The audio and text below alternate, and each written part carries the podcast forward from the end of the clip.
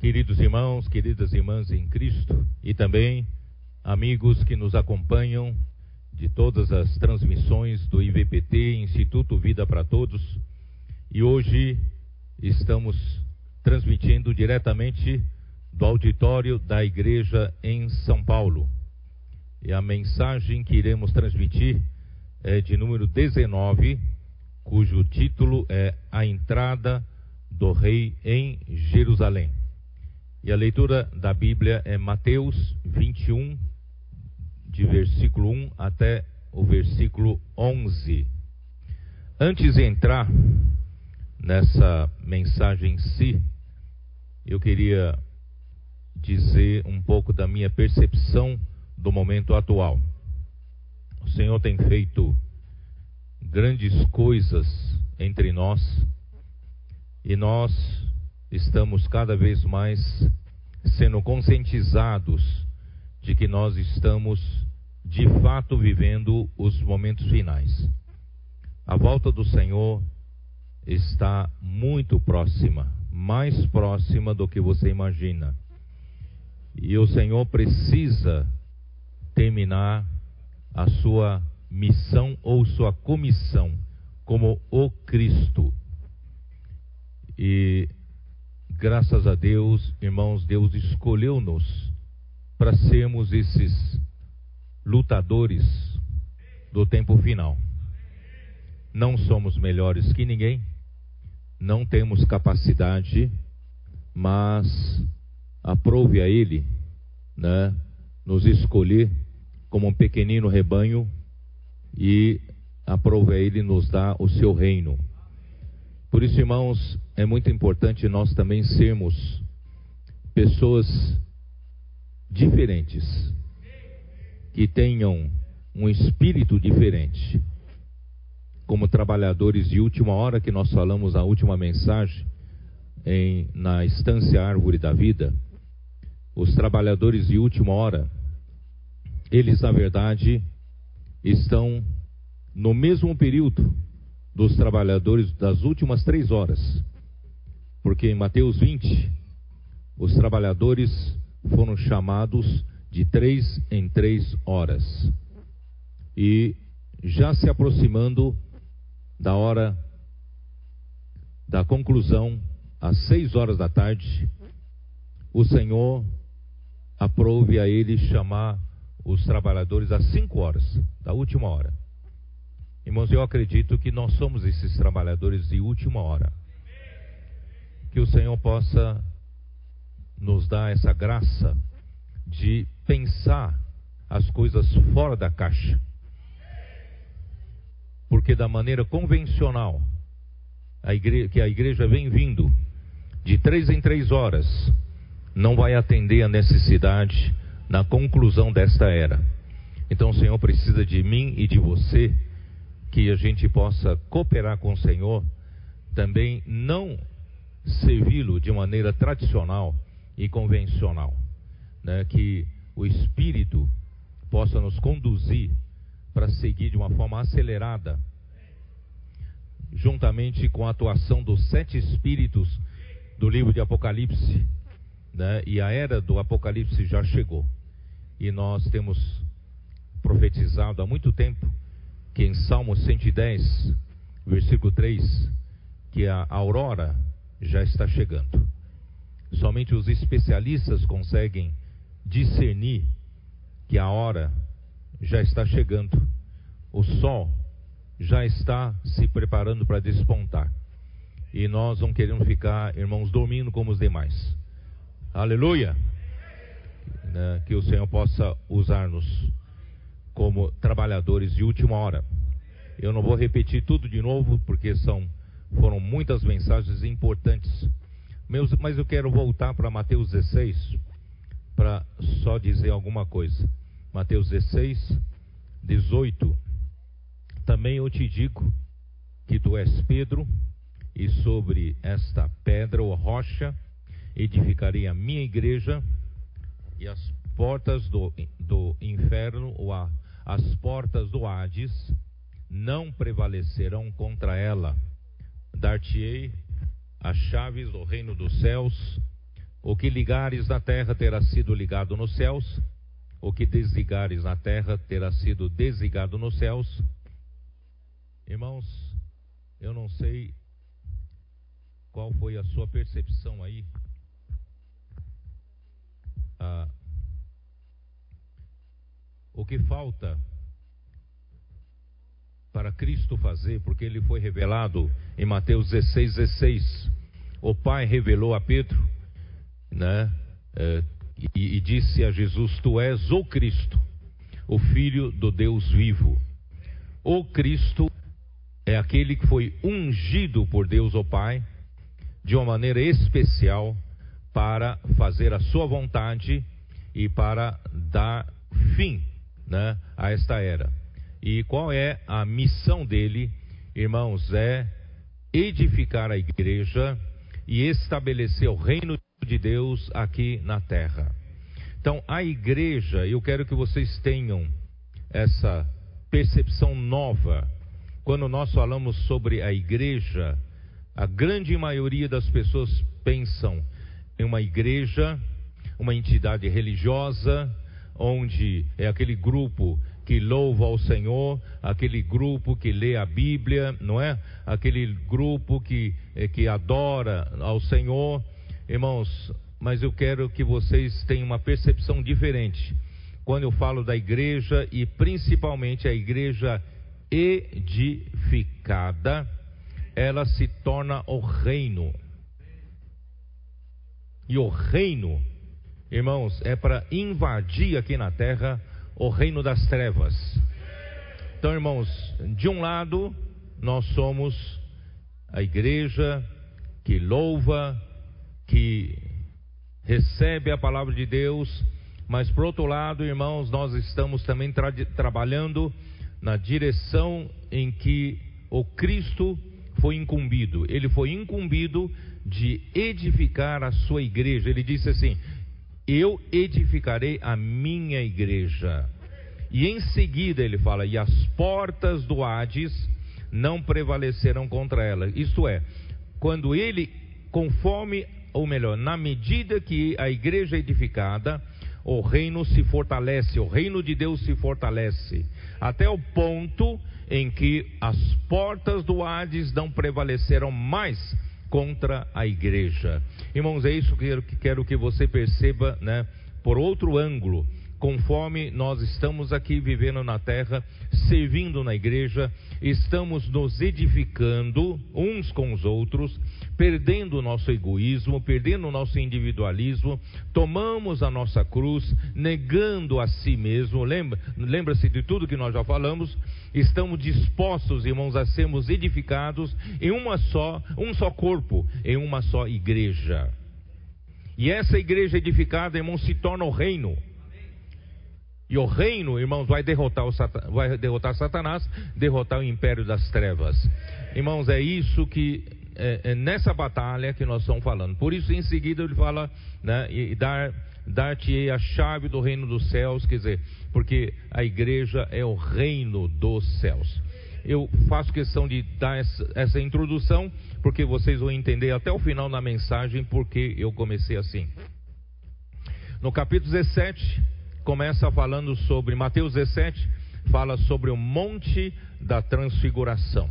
Irmãos, é necessário para aqueles que estão na liderança, aqueles que estão dando a sua vida para o estabelecimento do reino, irmão, tenha a visão do monte da transfiguração. De um lado, irmãos, nós vimos Jesus como aquela ovelha que foi, está sendo conduzida para um matadouro, calado, quieto, nada reclamando, e também é como aquela ovelha indo para, né, é, totalmente quieta diante, diante da, do seu tosqueador. Ele sofreu todas as injúrias, ele sofreu né, das mãos dos principais sacerdotes, dos escribas, mas irmãos, ele não abriu a sua boca para ofender ninguém.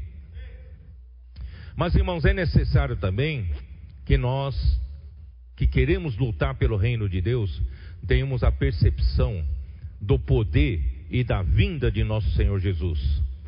Quer dizer, de um lado, ele para nossa redenção, para nos tirar dos nossos pecados e nos trazer para a sua igreja, ele precisou morrer como um, uma ovelha calada diante né, dos que o maltratavam, os que o mataram. Mas, irmãos, nós temos que ver que na luta pelo reino, nosso Senhor é um rei majestoso. Pedro, na sua primeira epístola, capítulo 1, ele viu a majestade do rei no monte da transfiguração. E onde, na, da glória excelsa, ele ouviu uma voz que do céu dizia: Este é o meu filho amado em quem me comprazo. Ele apareceu na glória. Irmãos, hoje o Senhor veio, o Senhor veio à terra de uma forma humilde e mansa. Mas um dia, na sua segunda vinda, ele não virá mais assim. Ele virá na glória de seu Pai. Ele virá como relâmpago. Ele virá para julgar. Irmãos, ele virá como rei do reino dos céus que o Pai escolheu para reger todas as nações com cetro de ferro. Por isso, irmãos, de um lado, nós vivemos a vida da igreja indo para as ruas, pregando o evangelho, orando pelas pessoas, resgatando as pessoas para trazer para a igreja materiais da edificação da igreja, com mansidão, não é? Com amor, resgatamos as pessoas para cá. Mas por outro lado, irmãos, com relação ao reino das trevas, nós não somos mansos não. Nós não somos bonzinhos não. Aqui tem uma luta. A luta do reino, dos reinos. Vamos resgatar as pessoas do reino das trevas, trazer para o reino do Senhor. Então, nesse sentido, irmão, nós somos guerreiros. Somos lutadores. Não somos bonzinhos, não. Tá? Bom, só até aí. Então, vamos lá, porque eu preciso entrar em Mateus 21 hoje, né? Ó Senhor Jesus. Quando chega no Mateus 20, fala dos trabalhadores da última hora. Queridos irmãos, nós não podemos mais falhar. Conven de uma forma convencional, Deus chamou os trabalhadores às três horas da tarde para entregar a vinha produzindo fruto às seis horas da tarde, onde termina o curso do dia. Mas esses trabalhadores das últimas três, das últimas três horas convencionais não darão conta de encerrar esta era. Por isso o Senhor precisa chamar os de última hora, às cinco horas da tarde, excepcionalmente, ele foi chamar os das cinco horas da tarde para concluir o dia nas, às seis horas da tarde. Por isso, irmãos, os que foram chamados às 5 horas da tarde, não pode pensar de uma forma convencional como os das últimas três horas. Nós precisamos, nós precisamos ter urgência. Por isso, Deus também tem urgência nessa última hora. Irmãos, Ele fez chegar, como disse, a era dos sete espíritos. Hoje nós temos sete espíritos percorrendo por toda a terra, acelerando o processo. É ou não é? Graças a Deus, estava explicando para os irmãos na oração antes de ir para a reunião, de que para uma guerra nós precisamos de equipamentos, não é?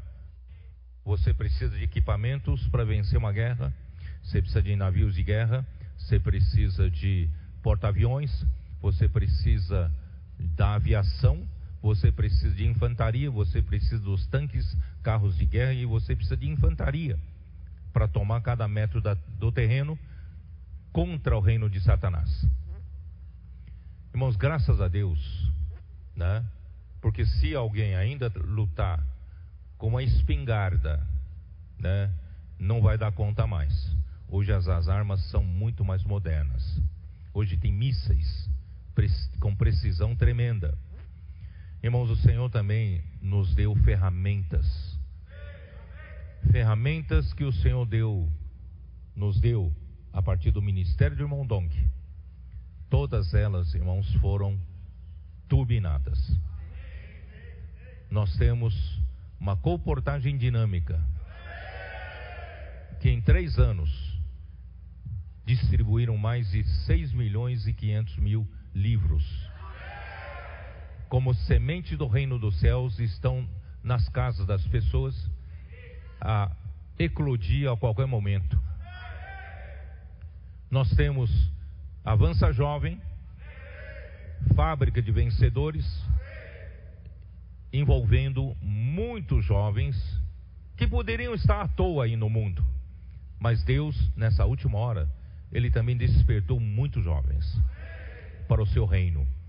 Não só jovens, despertou muitos adolescentes, por incrível que pareça. Muitos adolescentes, irmãos, estão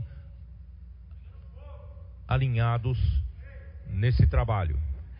E não só isso, as crianças, né, Vilmar? As crianças viraram nossos soldados. Você saiu com seus netos ontem, quando terminou, eles que falaram, vamos pregar evangelho, não é isso? Eles foram orar com as pessoas. Terminada a conferência, uma família voltou para sua terra de avião, a sua criança, não sei se três anos, quatro anos de idade, no corredor do avião, orando pelos comissários do, do, de voo. Irmão, é isso que o Senhor está fazendo, irmãos. Não somos nós que estamos fazendo, é o Senhor que está fazendo. Porque o Senhor quer acelerar o processo. E muitos jovens sendo alinhados, e também o Senhor tem levantado nossas mulheres com a rede de conectadas, estão alinhando e ganhando muitas mulheres para essa guerra, para essa luta. E graças a Deus, também os homens não perderam tempo, embora atrasados, mas também já é realidade entre nós a rede de cuidado dos homens, os homens de oração. Com pouco tempo já temos 140 condutores, líderes de grupos. Isso vai para milhares, viu? E também nós temos o que? A rede de cuidados para cuidar os contatos que forem surgindo pela comportagem, pela avança jovem, pelo, pelas conectadas, pelas homens de negócio, não é isso? Nós estamos cuidando de muitas pessoas com a central de acolhimento e nós temos QR Code. Se vocês perceberam, posso orar por você que está espalhado pelo mundo todo.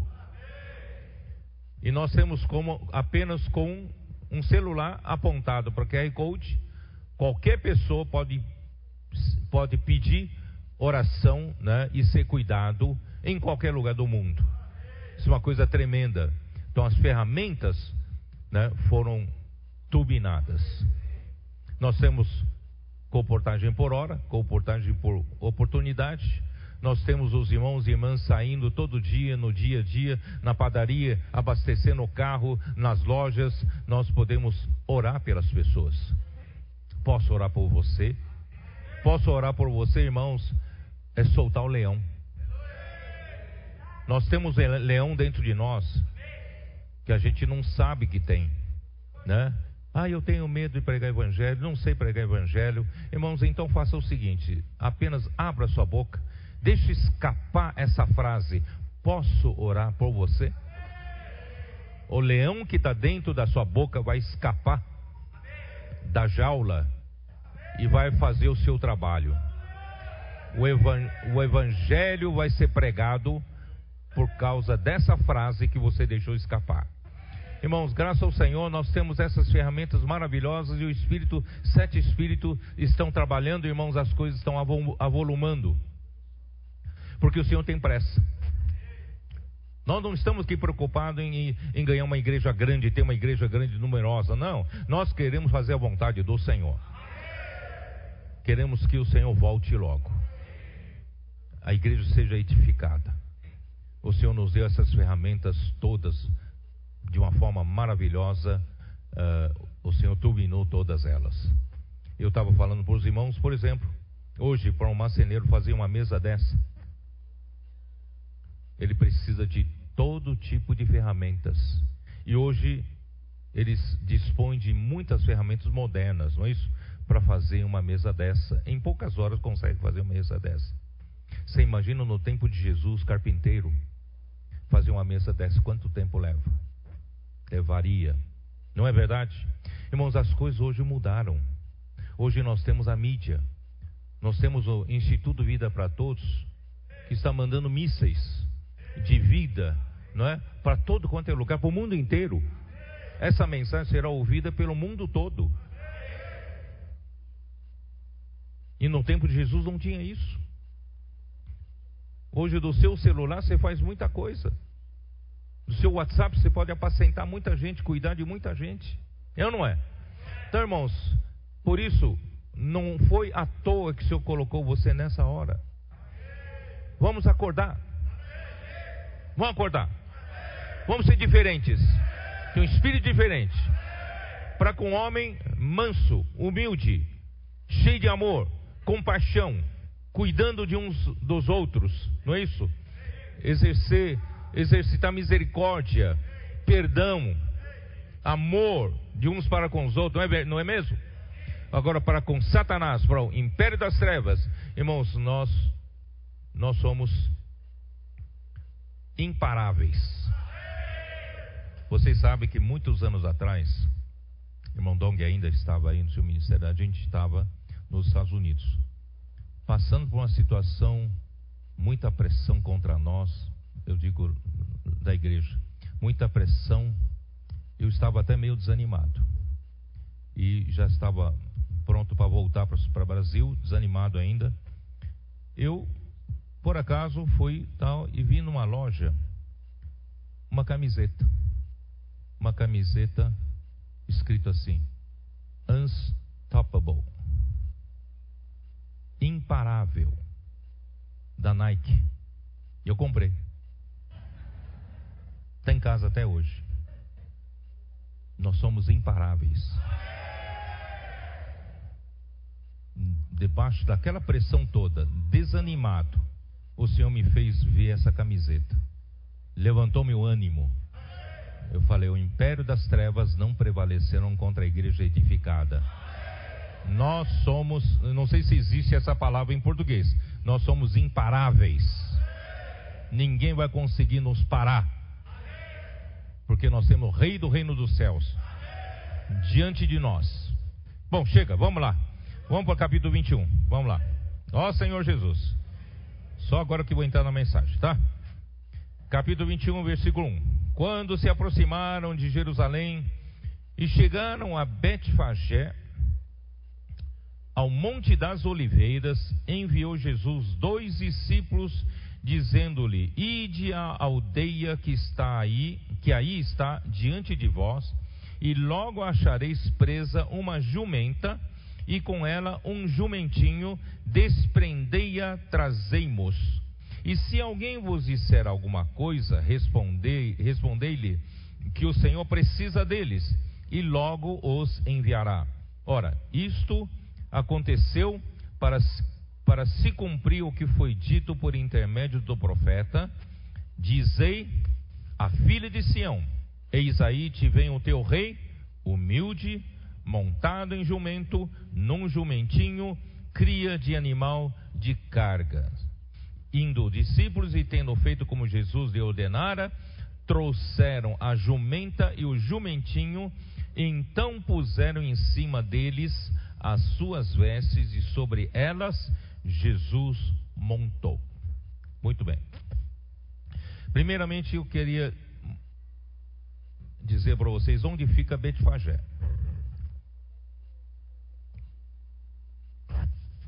Segundo uma nota, uma nota que tem na versão King James atualizada, King James atualizada, uh, diz assim: Betfagé, em hebraico, significa casa dos figos.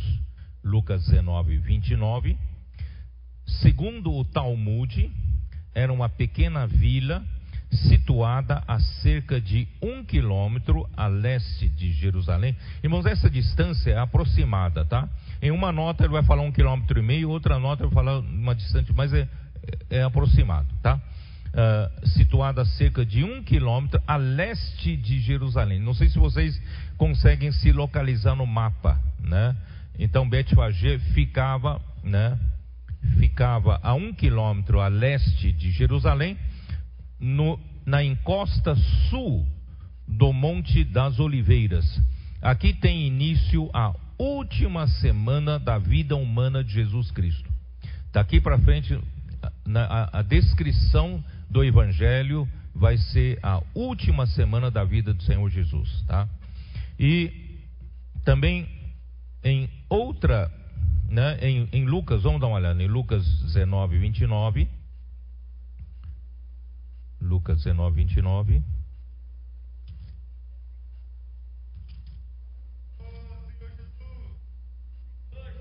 Ora, aconteceu que, ao aproximar-se de Betfagé e de Betânia, tá? junto ao Monte das Oliveiras, enviou dois dos seus discípulos. Tá? Então, aqui, nota de rodapé da King James atualizada, nesse versículo diz assim: Betfagé era uma aldeia situada a leste do cume do chamado Monte das Oliveiras, a cerca de um quilômetro e meio de Jerusalém. Betânia, onde vivia Lázaro com suas irmãs Marta e Maria, que eram grandes amigos de Jesus, tá? Aqui está em Lucas, vamos dar uma olhada, Lucas 10, 38 Lucas 10, 38, que diz assim: Indo eles de caminho, entrou Jesus num povoado, e certa mulher chamada Marta hospedou-o na sua casa. Tinha ela uma irmã chamada Maria, e esta quedava-se e assentava ao, assentada aos pés do Senhor e a ouvir-lhe os ensinamentos. E João capítulo 11, versículo 1.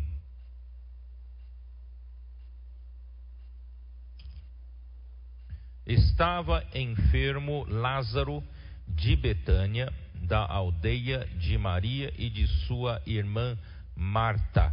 Tá? Então vocês sabem que nós temos, não sei se vocês conseguem visualizar, tá? Eu vou, né? Uh, Betânia é uma aldeia, uh, Betfagé é outra aldeia próxima uma da outra uh, e que fica na encosta sul do Monte das Oliveiras e de frente para o Monte das Oliveiras estava o templo e Jerusalém.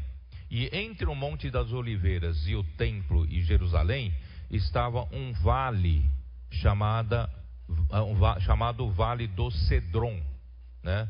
Ou né, é, é o vale, né, que futuramente será Vale da Matança. Pode ser que ali aconteça Armagedon, tá? Então, uh, é onde se localiza, tá? E vou, vou terminar a ler aqui e vou te mostrar para vocês. Era, né, o Betânia era ou um outro povoado no sopé do monte, a cerca de 4 quilômetros da cidade de Jerusalém. O Monte das Oliveiras era uma crista montanhosa com quase 2 quilômetros de extensão. O Monte das Oliveiras tem uma crista de 2 quilômetros de extensão, separada de Jerusalém pelo vale de Cedron.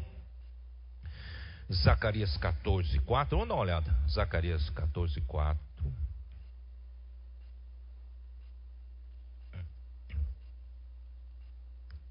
Isso tudo, irmãos, é para vocês saberem que a vinda do Senhor está próxima, viu?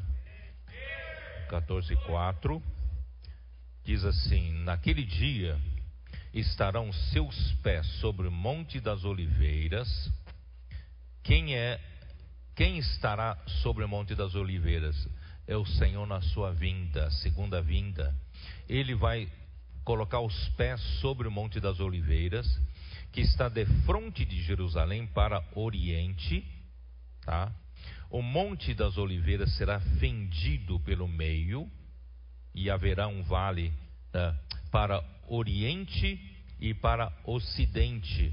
E haverá um vale muito grande, metade do monte se apartará para o norte e a outra metade para o sul. Fugirão pelo vale dos meus montes, porque o vale dos montes chegará até Azai. Sim, fugireis como fugistes do terremoto nos dias de Uzias, rei de Judá. Então virá o Senhor meu Deus e todos os santos com ele. Ó Senhor Jesus. E eu quero estar junto, viu? Marcos 11:1. Marcos 11:1. Quando se aproximaram de Jerusalém, de Betfagé e Betânia, junto ao Monte das Oliveiras, enviou Jesus dois dos seus discípulos. Então, irmãos, com, com, onde, né? Uh, bom, vamos lá. Eu vou pedir para projetar uh, o, só para vocês terem uma ideia, o caminho que Jesus fez, tá, para entrar em Jerusalém. Não sei se já está aí, acho que já está aí, né? Então Aí vocês podem ver, tá? Uh, Betânia, vocês estão vendo Betânia, Betfagé, tá? E ali está Getsemane. Onde está Getsemane, irmãos? Ali, na verdade, está o Monte da, da, das Oliveiras, uh, do norte para o sul, tá? É assim que fica, paralelo ao templo, tá? Ali é o Monte das Oliveiras. E entre o Monte das Oliveiras e o Templo em Jerusalém, ali é um vale, vale do Cedron, tá? E Jesus fez esse caminho de Betânia, foi para Bet, Betfagé e foi para o Monte das Oliveiras e entrou no templo por ali e foi para Jerusalém, tá? Uh, eu estive junto com um, um, grupo de irmãos ali no Monte das Oliveiras, né, do lado, direi, lado direito ali do templo, e olhando para o templo, nós estávamos na encosta, quase no cume, né? Olhando para o templo e, e da nossa frente estava o vale do Cedron, né? E o Monte das Oliveiras é, vai de norte para o sul.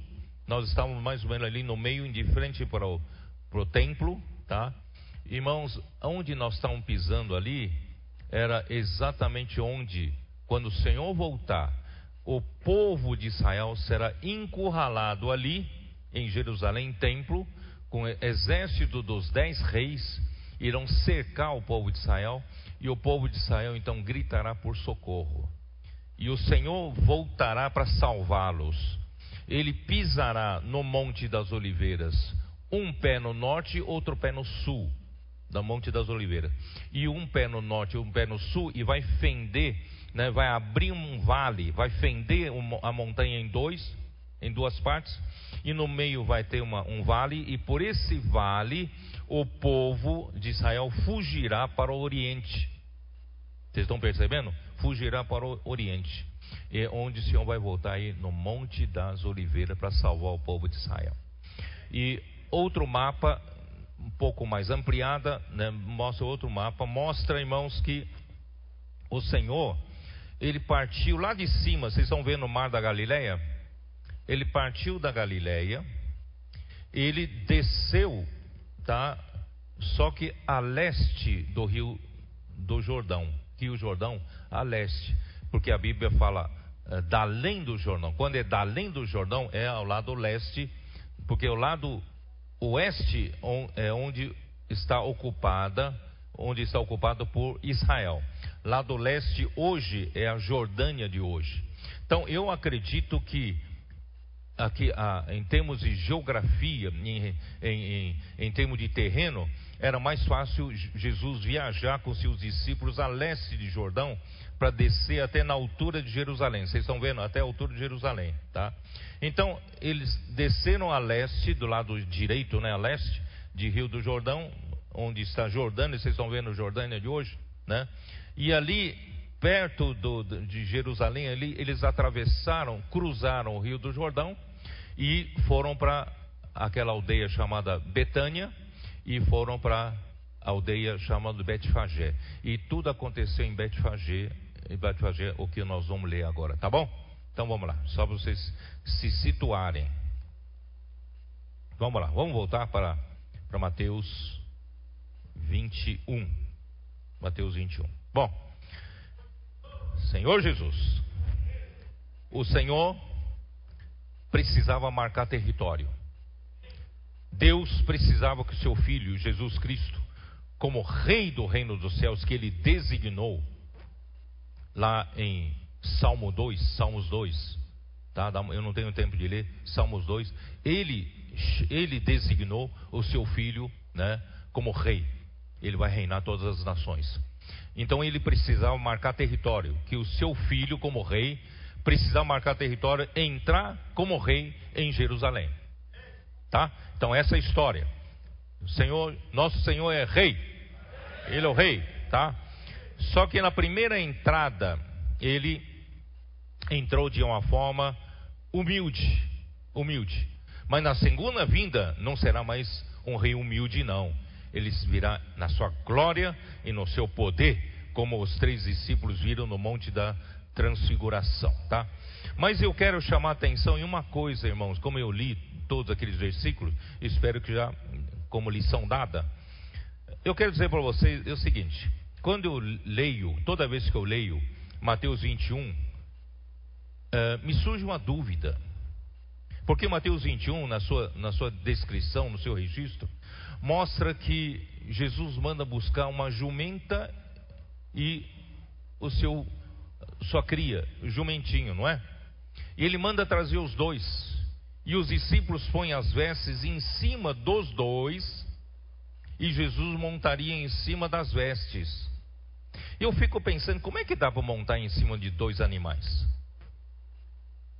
Já, você já teve essa dúvida, não? Sempre pensei, como pode ser Jesus montar em cima de, da mãe e da, do, da, da, do filho, do filhote, né? Só que em outros três evangelhos estão registrados apenas que Jesus montou sobre o jumentinho. Só sobre o jumentinho. Isto está em Marcos 11, versículos 2 e 7. Vamos lá, vai. Vamos, vamos ler, vamos ler. Só para vocês. Não, não precisa acreditar na minha palavra. Vamos lá. Capítulo 11 de Marcos, versículo 2. E disse-lhes: Ide à aldeia que está aí diante de vós, e logo ao entrar achareis preso um jumentinho, nem menciona a jumenta, o qual ainda ninguém montou, desprendei-o e trazei-o. Uh, Lucas 19. Lucas 19, versículo 30. dizendo-lhes: Ide à aldeia fronteira, e ali ao entrardes achareis preso um jumentinho que jamais homem algum montou. Soltai-o e trazei-o. Também não menciona a jumenta. João 12, versículo 14.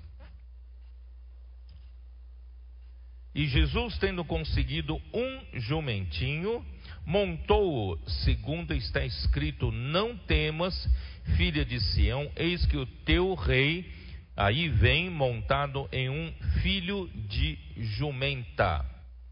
E realmente, se você for para Zacarias capítulo 9, dá uma olhada, Zacarias capítulo 9, versículos 9 e 10.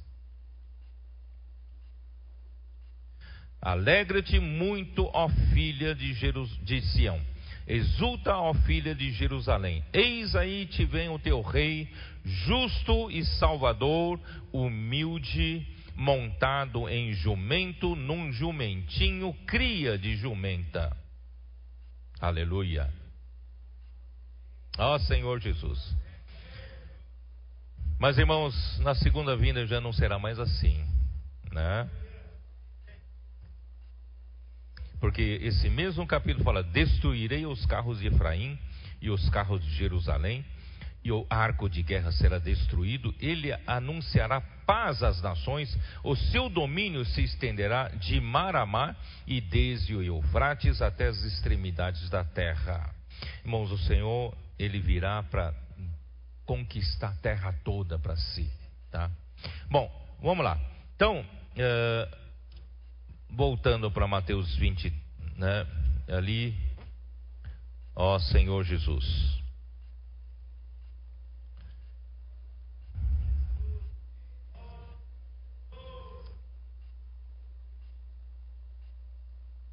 Ah,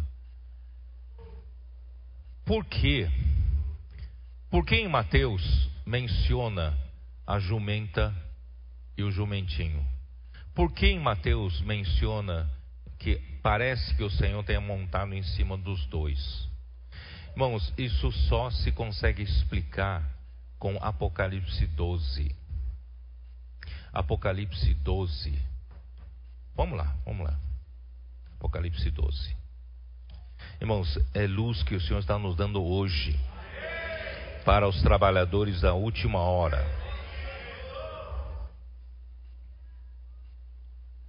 Versículo 1 diz: Viu-se grande sinal no céu, a saber, uma mulher vestida do sol, com a lua debaixo dos pés e uma coroa de doze estrelas na cabeça, que achando-se grávida, grita com as dores de parto, sofrendo tormentos para dar luz.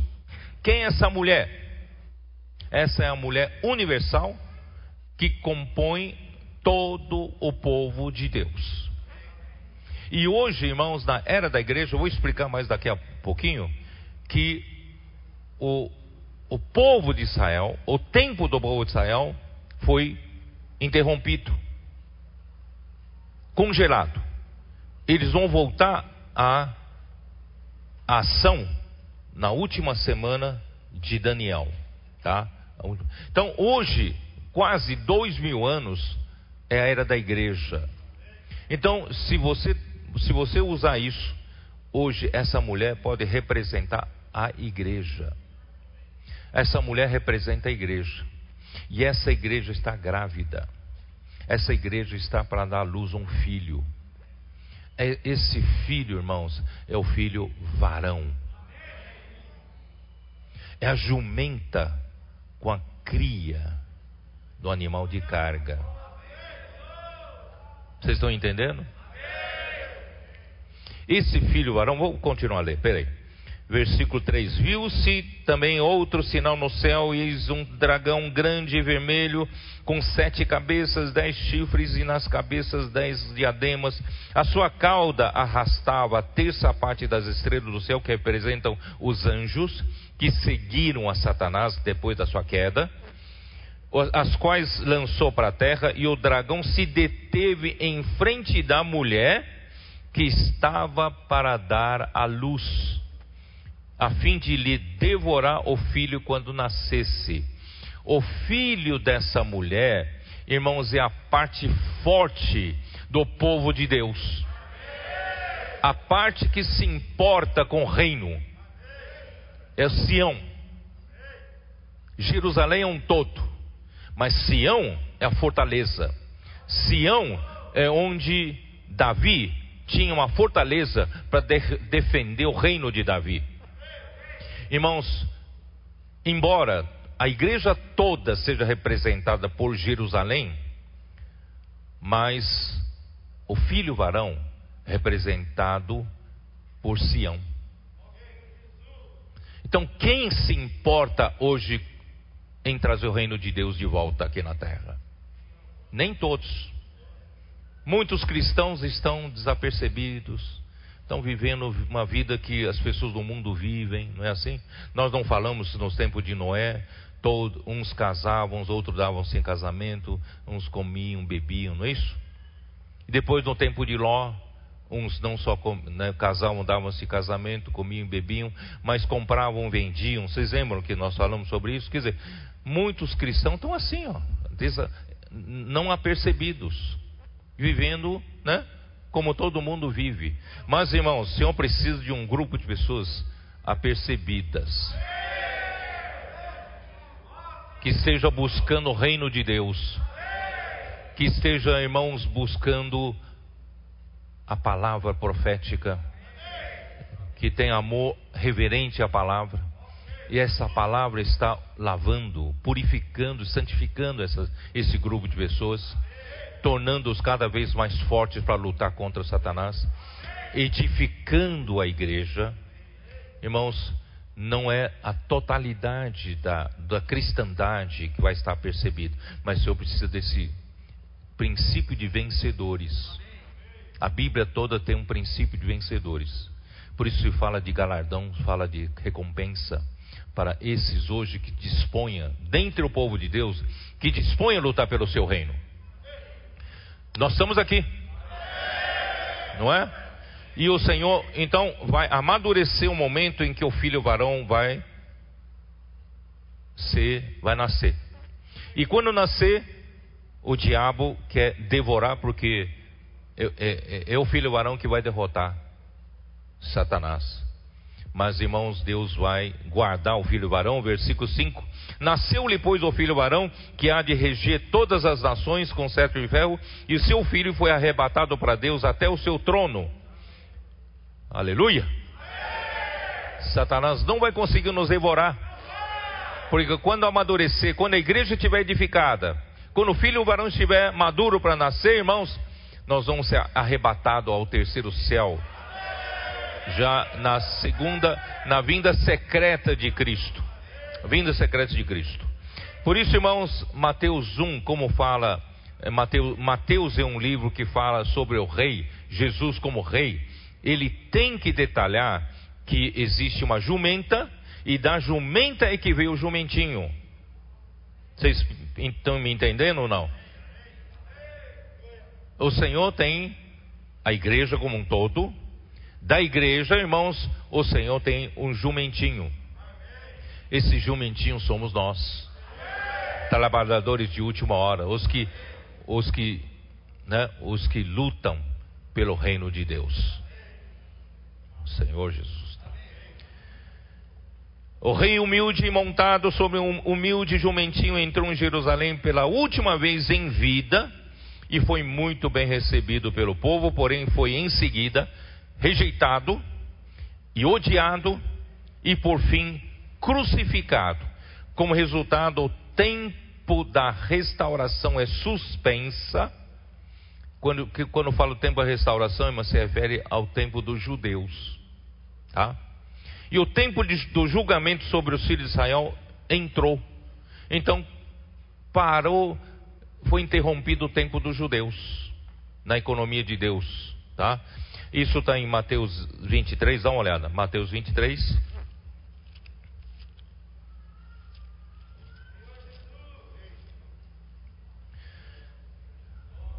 Versículo 37 diz assim: Jerusalém, Jerusalém que matas os profetas e apedrejas os que te foram enviados.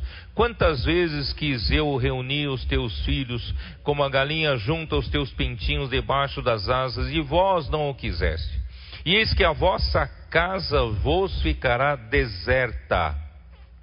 Declaro-vos, pois, que desde agora já não me vereis até que venha, venhais a dizer: Bendito o que vem em nome do Senhor. Ele veio pela primeira vez, entrou em Jerusalém. Os judeus não receberam, os líderes não receberam. Então, Jesus então rompeu com eles até que venha ele na sua segunda vinda. Aí eles vão dizer: Bendito o que vem em nome do Senhor. Capítulo 24, versículos 1 e 2. Tendo Jesus saído do templo, ia se retirando, quando se aproximaram dele os seus discípulos para lhe mostrar as construções do templo, ele, porém, lhes disse: Não vedes tudo isso?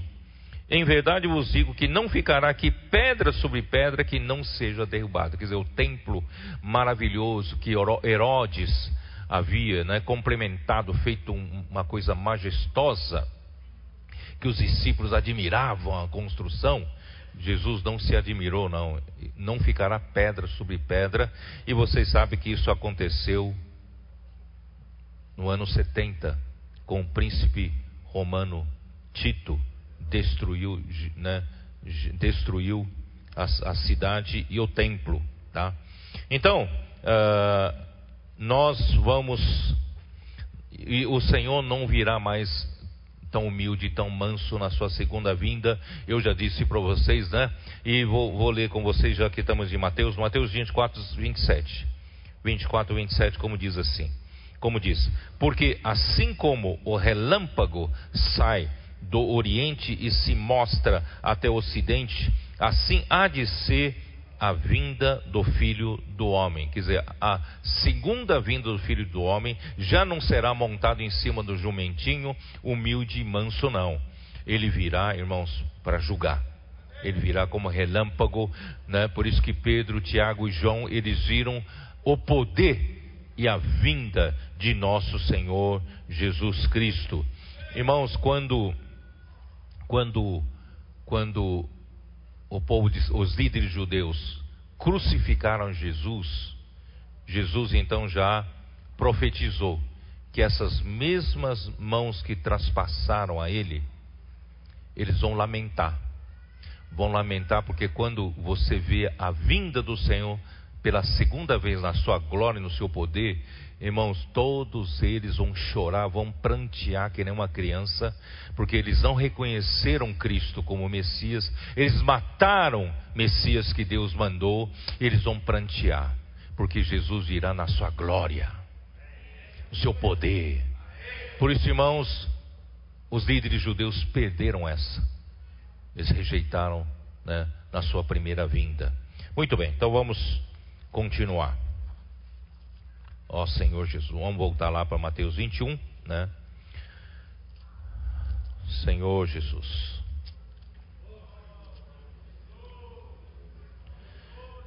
Vou continuar lendo, tá?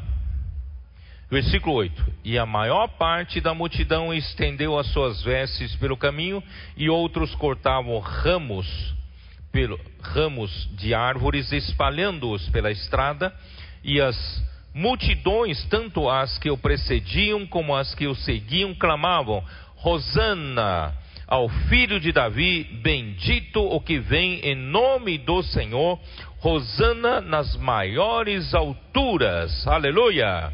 Então o povo, as multidões o reconheceram. E, entretanto, ele, entrando ele em Jerusalém, toda a cidade se alvoroçou e perguntavam: Quem é este? E as multidões clamavam: Este é o profeta Jesus de Nazaré da Galileia. Ele é o rei. Ele é o nosso rei. Muito bem. Então eu, vou, eu preciso prosseguir. Vamos lá. Versículo 12: Tendo Jesus entrado no templo, expulsou todos os que ali vendiam e compravam, também derrubou as mesas dos cambistas e as cadeiras dos que vendiam pombas, e disse-lhes: Está escrito: A minha casa será chamada casa de oração, vós, porém, a transformais em covil de salteadores.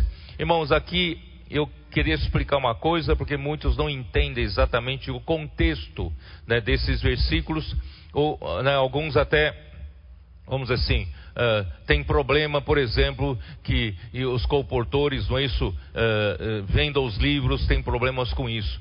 Irmãos, os, os judeus vinham de longe, cada um, cada um trazia moedas, trazia moedas de suas terras, eles vieram de, do mundo todo para Jerusalém.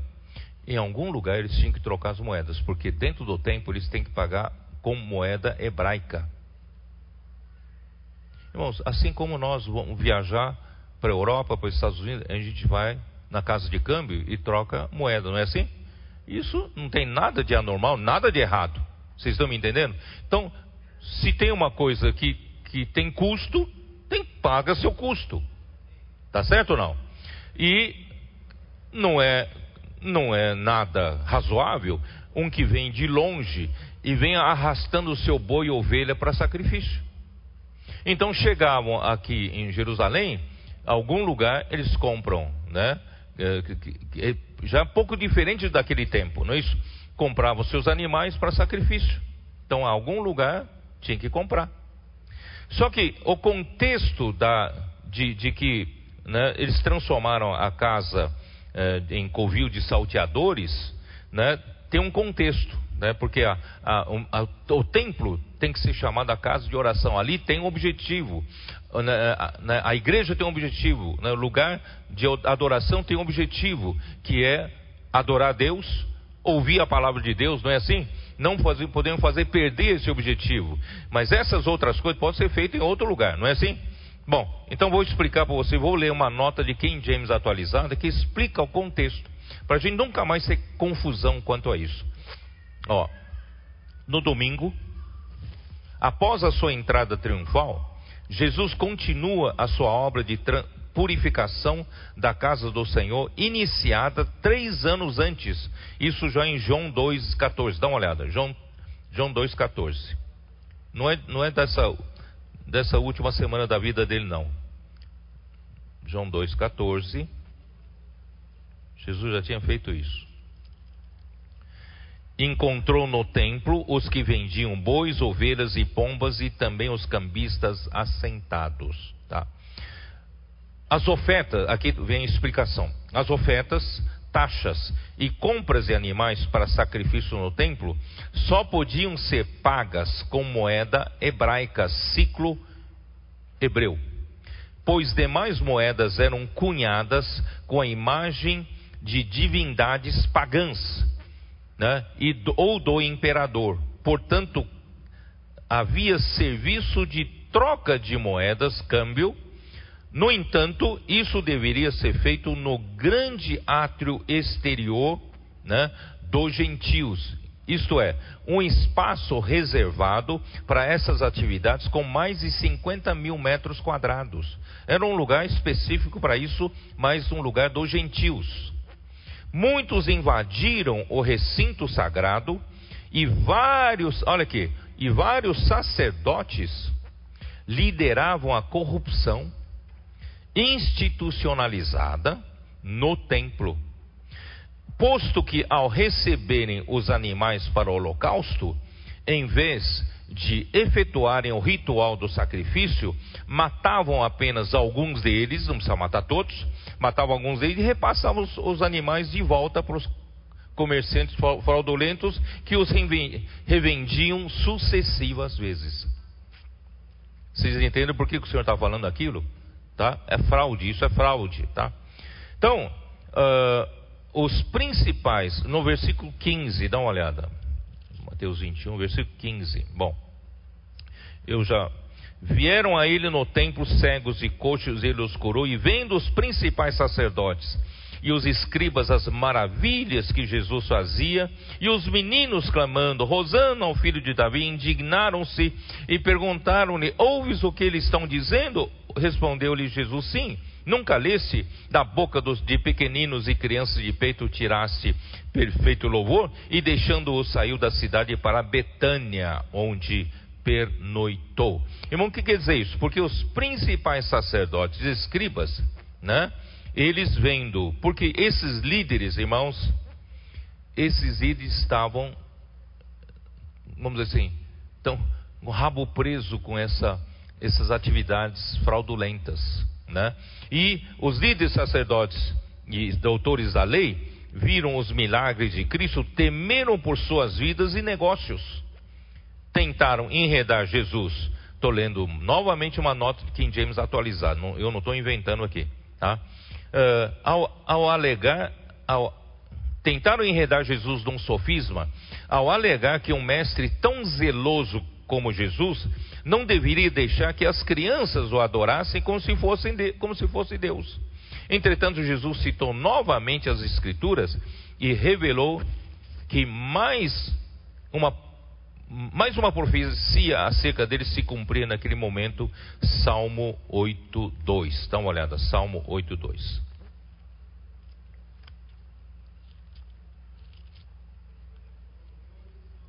Da boca de pequeninos e criança de peito, suscitaste força por causa dos teus adversários para fazerem emudecer o inimigo e o vingador. Irmãos, graças a Deus, irmãos, as nossas crianças estão envergonhando o, o, o, o inimigo de Deus. Né? Nossas criancinhas, irmãos, de três anos, quatro anos, já estão orando pelas pessoas, pregando o evangelho. Irmãos, nós, nós precisamos voltar a ser uma criança. Depois a gente vira adulto, fica complicado. Nós ficamos com a mente complexa demais. Não é isso? Não conseguimos fazer curva. Sabe o que é não fazer curva, né? Não faz a curva, pela inércia se vai bate de frente ali com a parede. Então, irmãos, como, como Ayrton Senna, né? Ele bateu, né? Então, assim, irmão, nós vamos aprender a fazer curva. Quando o espírito faz curva, a gente faz curva. Irmão, uma criança não tem problema. Uma criança é flexível. Né? Você fala, A é A, B é B. Irmão, nós precisamos voltar a ser uma criança. Então, nós vamos envergonhar o vingador, não é isso? Envergonhar o inimigo de Deus, né?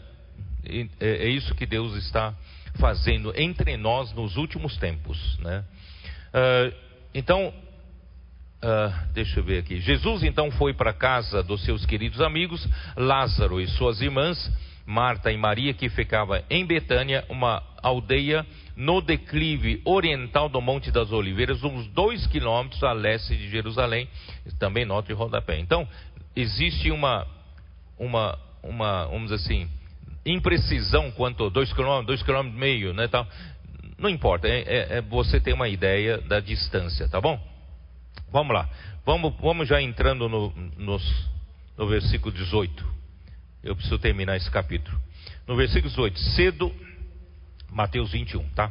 Cedo de manhã, ao voltar para a cidade, teve fome e vendo uma figueira à beira do caminho, aproximou-se dela e, não tendo achado senão folhas, disse-lhe: Nunca mais nasce fruto de ti. E a figueira secou imediatamente. Vendo isto, os discípulos admiraram-se e exclamaram: Como secou depressa a figueira? Jesus, porém, lhe respondeu: Em verdade vos digo que se tiverdes fé e não duvidardes, não somente fareis o que foi feito à figueira, mas até mesmo se a este monte disserdes, ergue-te e lança-te no mar, tal sucederá. E tudo quanto pedides em oração, crendo, recebereis. Irmãos, eu vou, eu vou. Jesus então teve fome, indica que ele veio buscar fruto dos filhos de Israel. Por quê? Porque a figueira representa a nação de Israel, tá? Então, uh, isso está em Jeremias 24, eu não vou ler, você vai ler Jeremias 24, versículos 2, 5 e 8, 8 né? Uh, Jesus, Deus compara a Israel, a nação de Israel, como uma figueira, não que, que dão figos, tá? Então Jesus ele teve fome, veio buscar fruto da nação de Israel e não teve, não teve fruto, né? Então ele, ele amaldiçoou né? e nunca mais teve fruto aquela figueira. Então a figueira é um símbolo da nação de Israel. Naquela ocasião, a nação de Israel estava cheia de aparências, mas nada tinha que pudesse satisfazer Deus. Isso é uma nota da versão restauração, tá bom? Então, não tinha sabe, uma, uma, uma figueira cheia de folhas, bonita, mas você vai buscar fruto, não tem fruto. Irmãos, assim era a nação de Israel daquela época de Jesus. Então, logo foi amaldiçoada e secou-se. E aí vem no final falar do poder da oração, irmãos, e eu quero enfatizar, irmãos, o poder da oração do posso orar por você. Quando você ora com fé. A pessoas então pede, né? Ora por mim por isso, ora por mim por aquilo. Se você ora por fé e a pessoa também recebe com fé, a oração será realizada. Né? Acho que essa semana ainda que passou, eu orei por um garçom e, e o garçom veio, veio eu perguntei para que que você precisa. Ore pela minha família, ore por mim, minha esposa a nossa relação não está boa. Então eu orei. Irmão, quando você ora com fé, eu falei para ele que a partir de hoje sua vida vai mudar. Vamos orar com fé. As coisas acontecem, tá? As coisas acontecem. Senhor Jesus, por isso vocês comportores quando saem, não é coisa de somenos, não é uma coisa de, de, de, de nada quando vocês oram pelas pessoas. Orem com fé Vamos lá. Versículo. Onde estou, hein? Versículo 28. Ó, versículo de 20, 23 a 27, tá? Eu não vou falar muito sobre isso, vocês entenderam, tá? E Jesus falou, eu, eu, né? Com que autoridade? Eles perguntavam com que autoridade Jesus fazia aquilo tudo, né? Jesus não, não era obrigado a dizer para eles, porque eles não tinham boas intenções. Então eu não vou ler, na, vocês sabem, está né, ali bem claro, tá? Versículo de 23 a 27. Vou ler o versículo 28. O que, e que vos parece? Um, um homem tinha dois filhos, che, chegando-se ao primeiro, disse: Filho, vai hoje trabalhar na vinha? Ele respondeu: Sim, senhor, porém não foi. Dirigindo-se ao segundo, disse a mesma coisa, mas esse respondeu: Não quero. Depois, arrependido, foi. Qual dos dois fez a vontade do Pai? Disseram: O segundo. Declarou-lhes Jesus: Em verdade vos digo que publicanos e meretrizes vos precederam no reino de Deus. Porque João veio a vós outros no caminho da justiça e não acreditasse nele, ao passo que os publicanos e meretrizes creram. Vós, porém, mesmo vendo isto, não vos arrependestes, afinal, para acreditardes nele. Né? Então, vou explicar aqui, tá? Aqui esse, esse trecho aqui, ele fala da transferência do direito da primogenitura. Tá? Vocês sabem que a nação de Israel tinha todo o direito de primogenitura. O Senhor Jesus veio aqui na terra primeiramente para pregar o evangelho à casa de Israel. Vocês sabem disso. Ele até falou para os seus doze apóstolos, quando foram enviados, não entreis na casa dos gentios né? Eu vim para buscar as ovelhas perdidas da casa de Israel. Então ele deu todas as chances porque o povo de Israel tinha o direito de primogenitura. Tanto é que aquela mulher cananeia, lembra-se daquela mulher cananeia? Uh, Jesus disse: não é bom dar pão, né? Para os para os cachorrinhos, é isso. O pão é para os filhos em cima da mesa. Mas Jesus não estava mais na mesa, saiu da, da terra de Israel porque Israel rejeitava ele. Ele foi para terra dos, do, dos, dos fenícios. Né? E a mulher cananeia, já que o, o pão que os filhos rejeitaram caiu na, da, da mesa e nós somos cachorrinho, né? Cura, né? É, vem, vem, vem nos salvar também. Então, irmãos, isso mostra que pela rejeição da casa de Israel, essa, esse direito de primogenitura recaiu sobre os gentios, né? Ó Senhor Jesus. Então, Lucas, dá uma olhada em Lucas 15.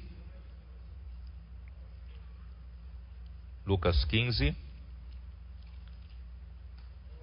versículos 1 e 2. Aproximaram-se de Jesus todos os publicanos e pecadores para ouvir, e murmuraram os fariseus e os escribas, dizendo: Este recebe pecadores e come com eles. Uh, aí versículo 11. Contudo, certo homem tinha dois filhos, o mais moço deles disse ao pai: Pai, dá-me a parte dos bens que me cabe.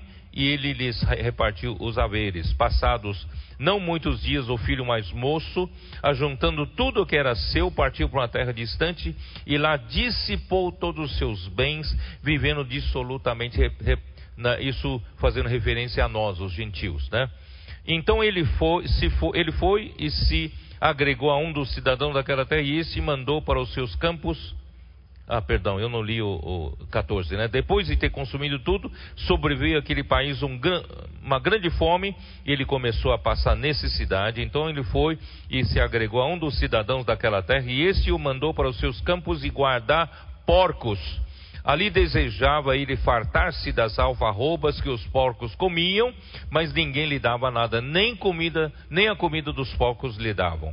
Então, caindo em si, disse: Quantos trabalhadores de meu pai têm pão com fartura e eu aqui morto de fome? Ele resolveu voltar para casa. Vocês sabem da história, não vou ler toda a história, né? E o pai, de longe, viu, né? Uh, de, avistou de longe, o abraçou né, e, e saiu correndo, compadecido, abraçou e o beijou. Né?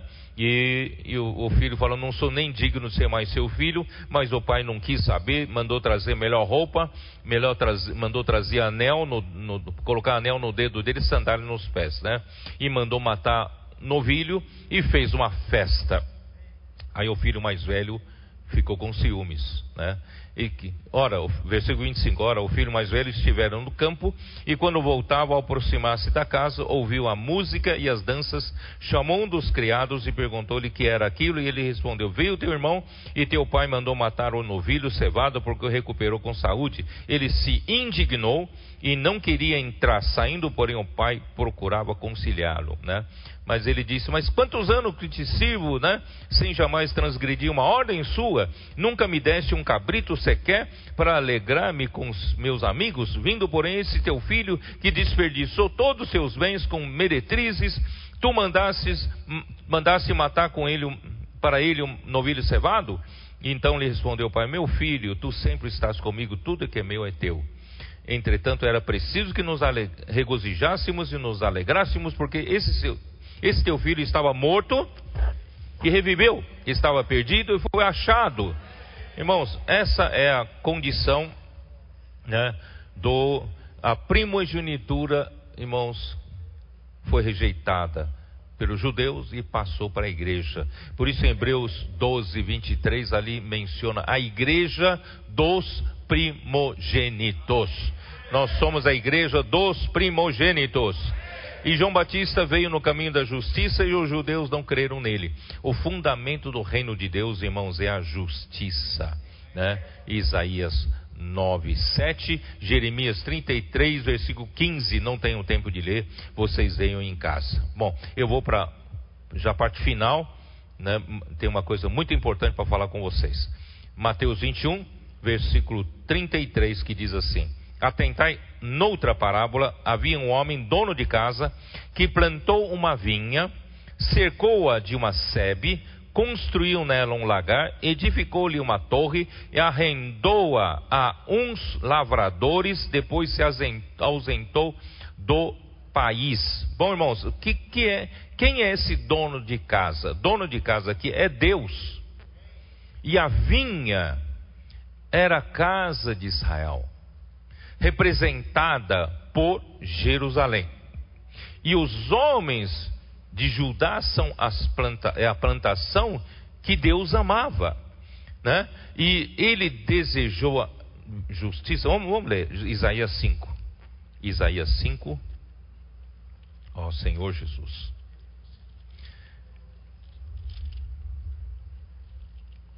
Isaías 5, versículo 1. Ora, cantarei ao meu amado o cântico do meu amado a respeito da sua vinha. O meu amado teve uma vinha num outeiro fertilíssimo. Sachou-a, limpou-a das pedras e a plantou de vides escolhidas, edificou no meio dela uma torre e também abriu um lagar. Ele esperava que desse uvas boas, mas deu uvas bravas. E agora, pois, ó moradores de Jerusalém e homens de Judá, julgai-vos, peço, entre mim e a vossa vinha. Que mais se podia fazer ainda a minha vinha, que eu lhe não tenha feito?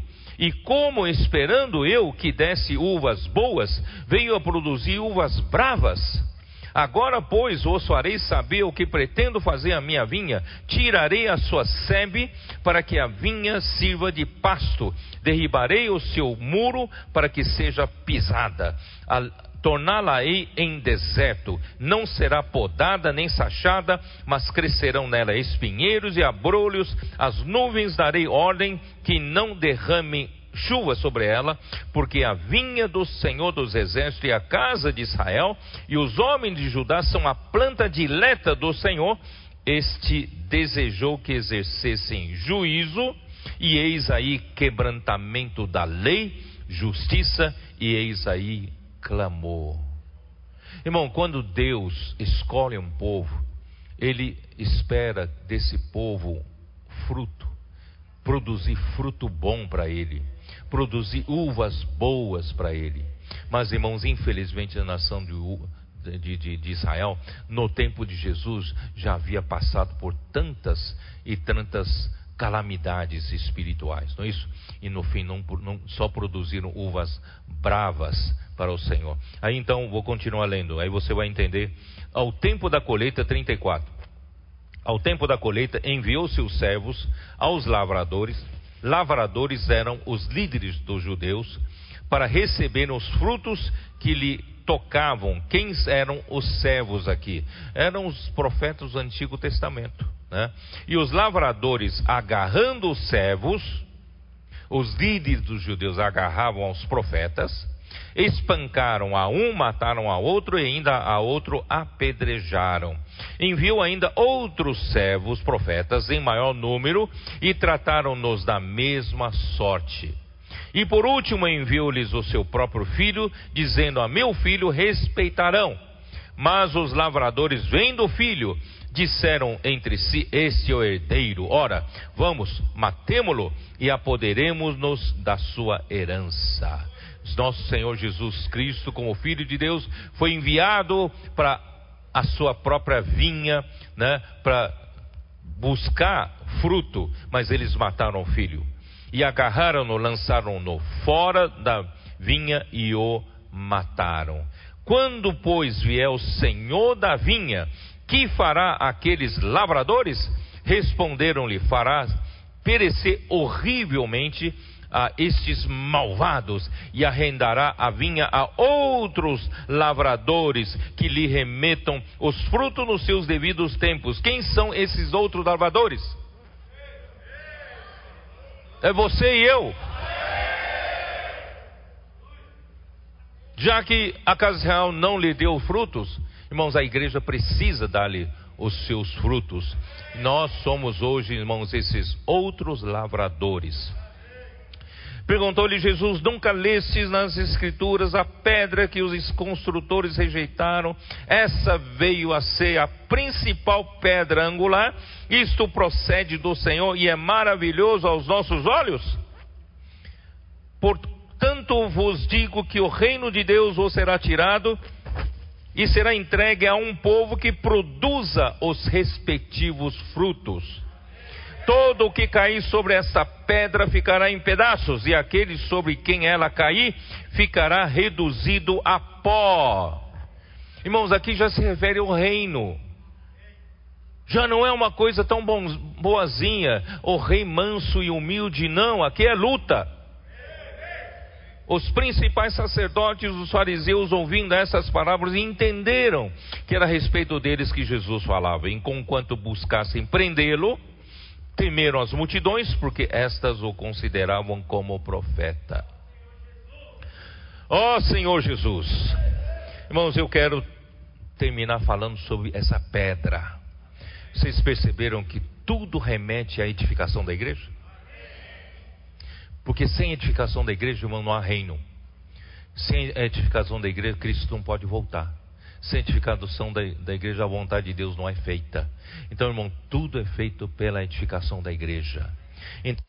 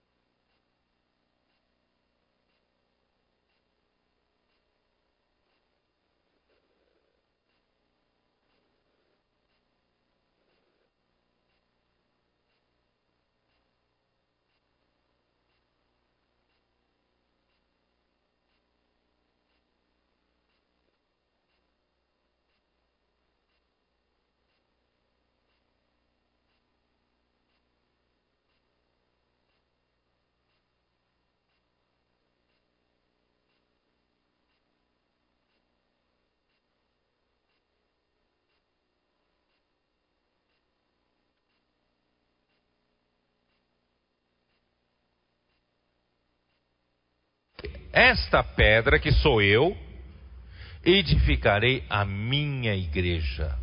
E as portas do Hades não vão prevalecer contra a igreja edificada. Aí você vê, aí você vê o reino. A edificação da igreja, irmãos, visa o reino. Ó Senhor Jesus, é isso que eu quero dizer para vocês. Essa, essa pedra, Senhor Jesus. Isaías 28, 16. Eu queria encurtar espaço, mas não vou encurtar. Vamos lá. Isaías 20, 28, 16.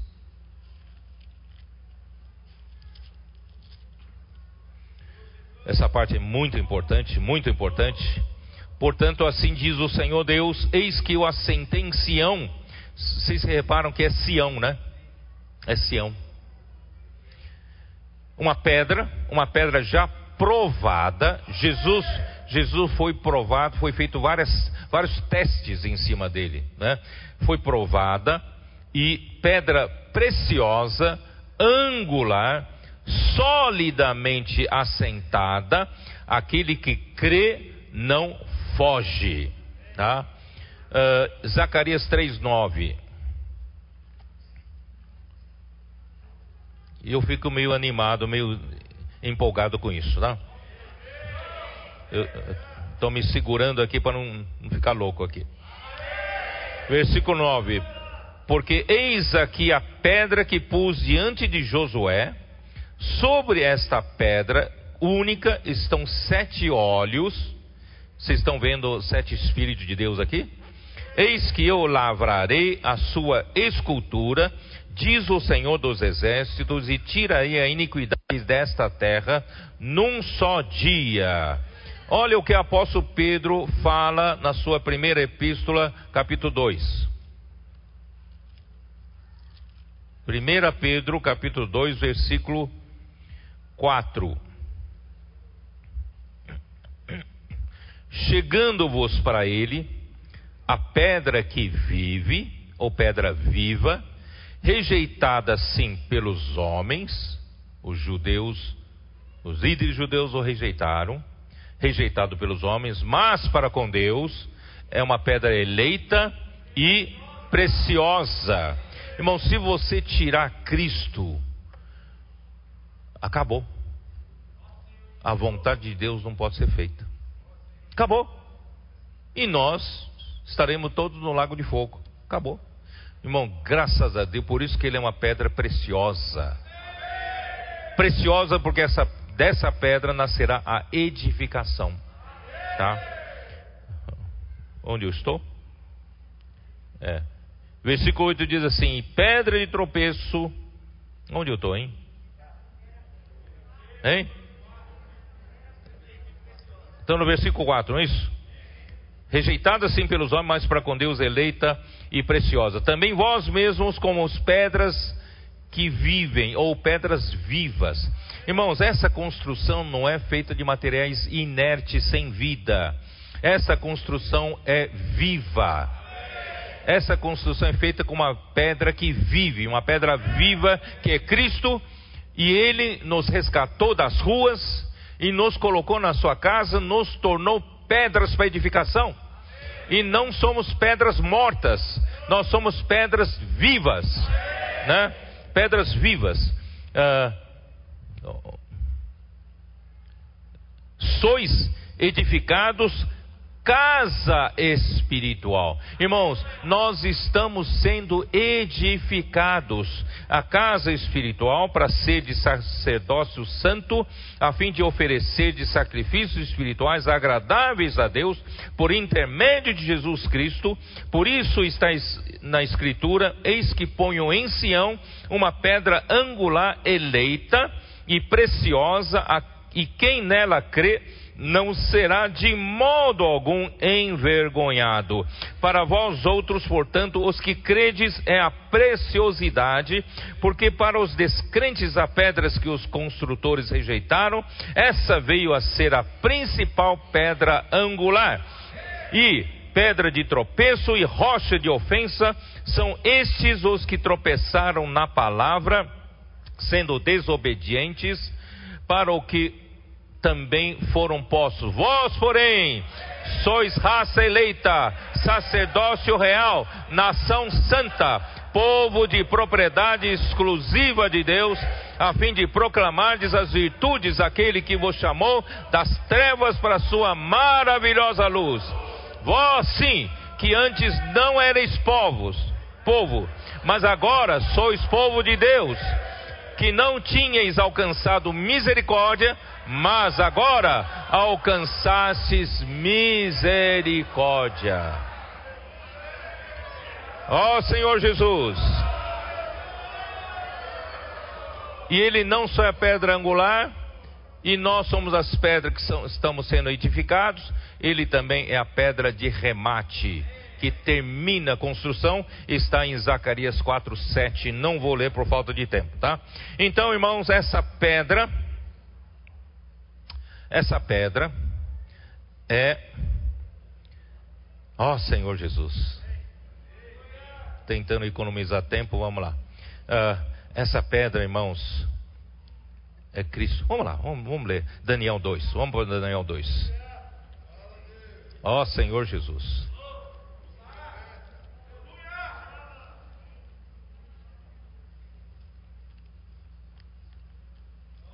Senhor Jesus. Daniel capítulo 2. Versículo 34. Vocês sabem do versículo 32 a 33, descreve a grande estátua do sonho de Nabucodonosor. Essa grande estátua refere-se ao Império Babilônico, Império uh, Medo-Persa, é isso, né? Não, é? Império, não, escapou um, peraí. Império, Império Romano, né? O Império, Império da, da, da Babilônia, Império, Império Medo-Persa, Império uh, Macedônio, não é isso? E por fim o Império Romano. E se estende até o dia de hoje esse meio Império Romano, meio meio ferro, meio barro de pés. E essa pedra que nós estamos falando, irmãos, que é Cristo, que foi rejeitada pelos construtores, essa pedra vai derrubar essa estátua. Porque porque Satanás, ele usurpou esse mundo, ele é o príncipe desse mundo. Ele usurpou esse mundo principalmente o que? Usurpando os governos humanos. O governo humano foi estabelecido no tempo de Nimrod. Ele construiu a primeira cidade chamada Babel. O seu reino começou ali em Babel. Então, o governo humano foi iniciado por Nimrod para mostrar para Deus que o homem não precisa mais de Deus. O homem sabe cuidar de si, estabelecendo governo, estabelecendo para si segurança, né? alimento para si e entretenimento para si. Esse é o governo humano. E, e durante esse tempo todo, até o dia de hoje, irmãos, foi construída essa estátua grande para mostrar para Deus que nós não precisamos de Deus. E Satanás domina, Satanás controla essa grande estátua sobre todos os reinos dessa terra. Mas essa pedra que é Cristo, um dia, irmãos, vai bater sobre os pés dessa estátua. E quando bater os pés dessa estátua, dá uma olhada, versículo 34. Quando estava olhando, uma pedra foi cortada, sem auxílio de mãos, feriu a estátua nos pés de ferro e de barro e os esmiuçou. Então foi juntamente esmiuçado o ferro, o barro, o bronze, a prata e o ouro, os quais se fizeram como a palha das eiras do estio, e o vento os levou, e deles não se viram mais vestígios. Irmãos, tantos heróis da história humana, não se, ninguém mais se lembrará daqui a pouco, irmãos. Virará com palha que foi, será embora. Né? Mas a pedra que feriu a estátua se tornou em grande montanha, que encheu toda a terra.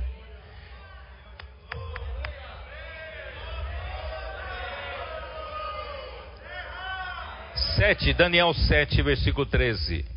Daniel 7, versículo 13, 14. Eu estava olhando nas minhas visões da noite, eis que vinha com as nuvens do céu, um como filho do homem dirigiu-se a ancião de dias e chegaram e o fizeram chegar até ele. Foi-lhe dado domínio e glória e o reino para os povos, nações e homens de todas as línguas o servissem, e o seu domínio é domínio eterno, que não passará o seu e o seu reino jamais será destruído. Mas eu quero perguntar para você, quem é essa pedra que vai bater nos pés do governo humano e vai esmiuçar todo? E depois vira uma grande montanha.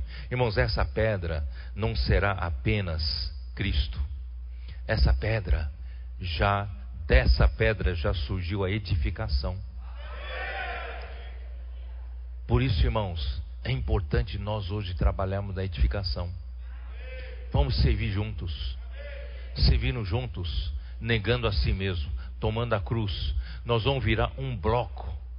Nós vamos virar um bloco tão sólido que as portas do Hades não acharão espaço para nos dividir, para trabalhar em nós.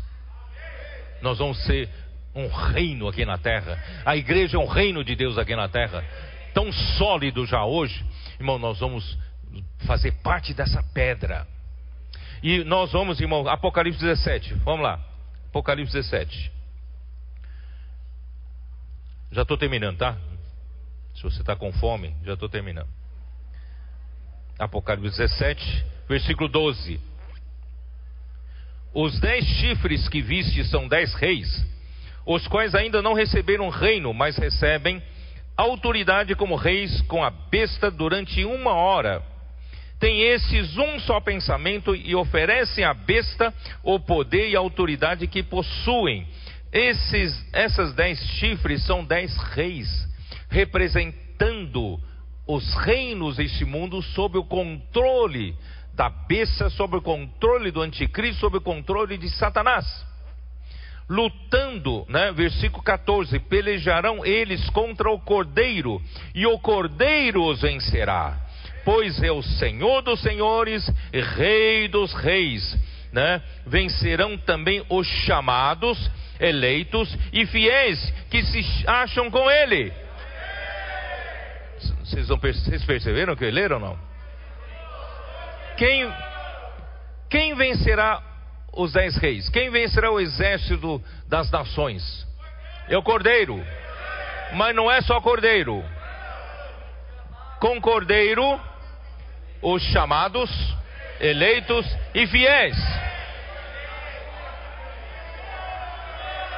Então aquela pedra, aquela pedra não é só Cristo agora. Aquela pedra agora tem os eleitos, chama, chamados eleitos e fiéis. É isso não? Chamados eleitos fiéis. E eles serão o exército de Deus em Apocalipse 19, versículo 11. Vi o céu aberto, céu aberto, e eis um cavalo branco, e o seu cavaleiro se chama fiel e verdadeiro, e julgas e peleja com justiça. Ele não será mais um cordeiro manso, montado em cima de um jumentinho humilde né, e manso, não. Os seus olhos são chama de fogo, na sua cabeça muitos diademas, tem um nome escrito que ninguém conhece. Né, está vestido com um manto tinto de sangue e o seu, seu nome se chama Verbo de Deus, mas ele não está sozinho. Olha o versículo 14. E seguiram-no os exércitos que há no céu, montado cavalo, montando cavalos brancos, com vestiduras de linho finíssimo, branco e puro. Sai da sua boca uma espada afiada, para com ela ferir as nações, e ele mesmo as regerá com cetro de ferro, e pessoalmente pisa o lagar do vinho do furor da ira de Deus Todo-Poderoso. Aí virá o fim, irmãos. Todo o reino será do nosso Senhor Jesus Cristo. E quem fez esse trabalho, irmãos? Derrotando o anticristo, as nações que se uniram a Satanás. Quem é que fez esse trabalho? É Cristo com os seus vencedores. Quem quer fazer parte? Então, essa pedra se tornará em grande montanha. É um processo de aumento, um processo de edificação, né? E vai encher toda a terra. O governo de Deus encherá toda a terra, irmãos, por meio de Cristo e também por meio dos seus vencedores, que somos nós. Eu creio que eu quero ser um desses. Quero fazer parte do filho varão. Ele foi, ele montou um, sobre um jumentinho para entrar primeira vez em Jerusalém. Ele vai montar sobre o filho varão para vir pela segunda vez, para assumir o reino dos mil anos. Jesus é o Senhor, amém.